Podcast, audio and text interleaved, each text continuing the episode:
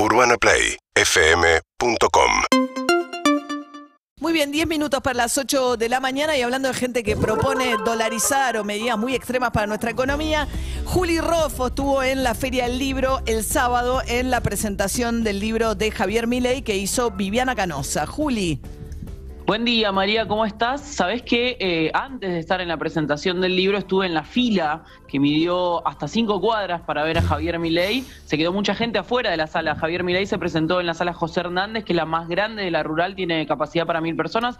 Mucha gente afuera, ocho horas de espera para ver a Javier Milei. Y la dolarización era uno de los pedidos, de, las reivindicaciones más eh, resonantes en esa fila, ¿no? Eh, quita de impuestos, baja de impuestos y dolarización estaba entre las cosas que eh, más se reclamaban, más se pedían o que por lo menos más entusiasmaban a esa gente que había ido a ver a Javier Milei. Y te diría que yo eh, me tocó cubrir en su momento también los búnkers de Javier Milei en las PASO y en las elecciones generales y me parece que cambió un poco o bastante eh, el perfil de la, de la gente que lo estuvo yendo a ver en estos días, porque por un lado en esas primeras presentaciones las reivindicaciones tenían sobre todo que ver con con las libertades individuales, ¿no? Tiene un discurso libertario, Javier Milei, y los adolescentes y jóvenes que lo siguen, eh, bueno, apuntan sobre todo a ese tipo de reivindicaciones, pero, pero el sábado el perfil yo creo que había cambiado o básicamente se había ensanchado. Digo,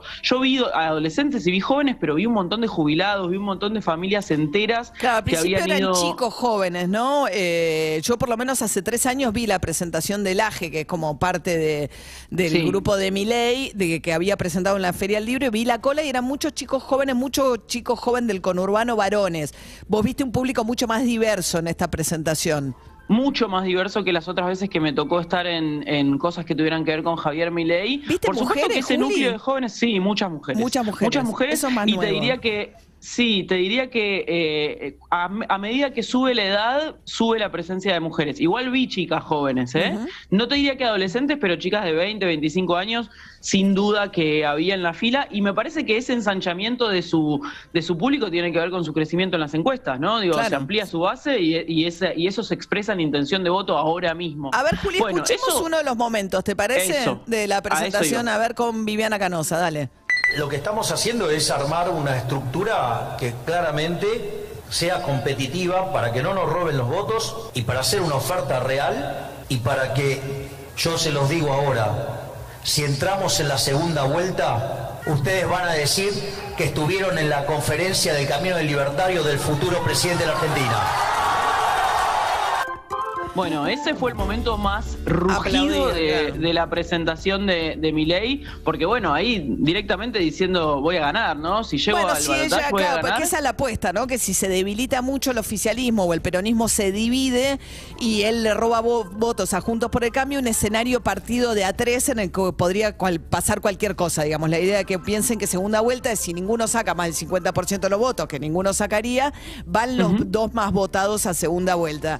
Y si se parte el frente de todos, digamos, él ve una oportunidad en entrar ahí. Y habló también, digamos, volvió con el discurso antifeminista, ¿no? Eh, en este encuentro. ¿Tenemos el otro audio? No hay mucha feminista liberal. No, no, no, pero una cosa es cuando vos hablás de feminismo, que es una causa que levantó y abraza el liberalismo, y otra cosa es cuando vos vas por lo que se llama embrismo, que es la destrucción del macho. O sea, ¿vos te parece que yo por ser hombre, rubio, de ojos celestes, tengo que pedir perdón por tener pene? El Ministerio de Mujer lo. Desaparece. Lo cerrás. Marxismo cultural en mi gobierno no.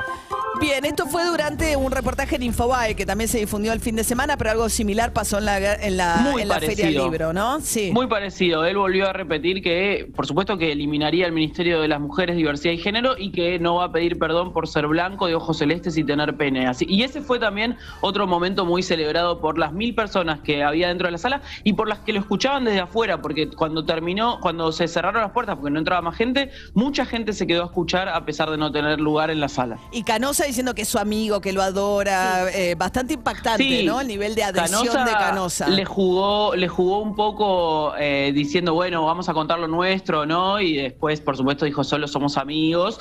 Eh, eso por un lado, y sí, mostrando, de hecho, sumándose a, sus, a los cantos de la gente que, que estaba dentro de la sala y que, y que le tiraba algunas palabras de aliento, sí, sí, claramente mostrándose cerca de Milei, no solo en su rol de presentadora o de conductora de la presentación. Muchas gracias, Juli Roffo, eh, viendo el fenómeno que fue el paso Voy a lugares Milei. picantes yo, ¿eh? Picantes, ¿eh? ¿Te identificaste? Sí. ¿Todo bien? ¿Cómo si, cómo si me identifiqué? No, cuando decías pues, que trabajabas para, que estabas cubriendo para Urbana o lo que Ah, fue. sí, por supuesto, Sí. no, eso desde ya, no, pensé Un si me había sentido identificada y dije, ¿qué? Ah, Qué miedo, Juli. Hagan un meme con la cara que puse cuando María me preguntó si Sí, me identifiqué, porque debió haber sido buenísima. no. Igual a mí lo que me sorprende es que él se autoperciba rubio de ojos celestes. Porque él Sí, dijo, sí, yo no voy a pedir perdón por ser Sí. rubio de ojos celestes. Él cree que es Benjamín Rojas, porque Es- la verdad que no se lo ve rubio.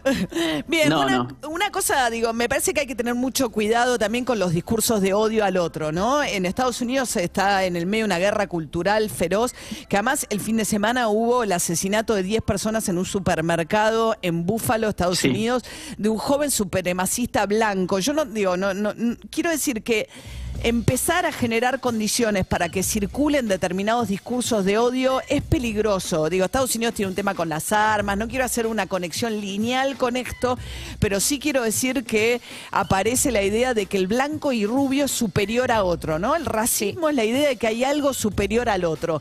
Y este chico de 18 años que mató a 10 personas en un supermercado en Búfalo empezó a hablar de la teoría de la suplantación de, la, de las personas, que es una teoría racista de muy vieja data, que habla de la idea que los negros y los hispanos le van a ganar a la población blanca en algún momento y que esto es algo que debe ser combatido. Y este es un discurso que está muy presente en, la, en Fox, en la cadena Fox, que es una de las cadenas principales de los Estados Unidos de medios de comunicación y noticias. Con lo cual, yo creo que los discursos de odio son, están en este momento circulando con demasiada naturalidad, ¿no? Y es un poco lo que, lo que quiero dejar como factor de preocupación para esto. Bueno, gracias, Juli. Hasta luego. Hasta luego. Seguimos en Instagram y Twitter. Arroba Urbana Play FM.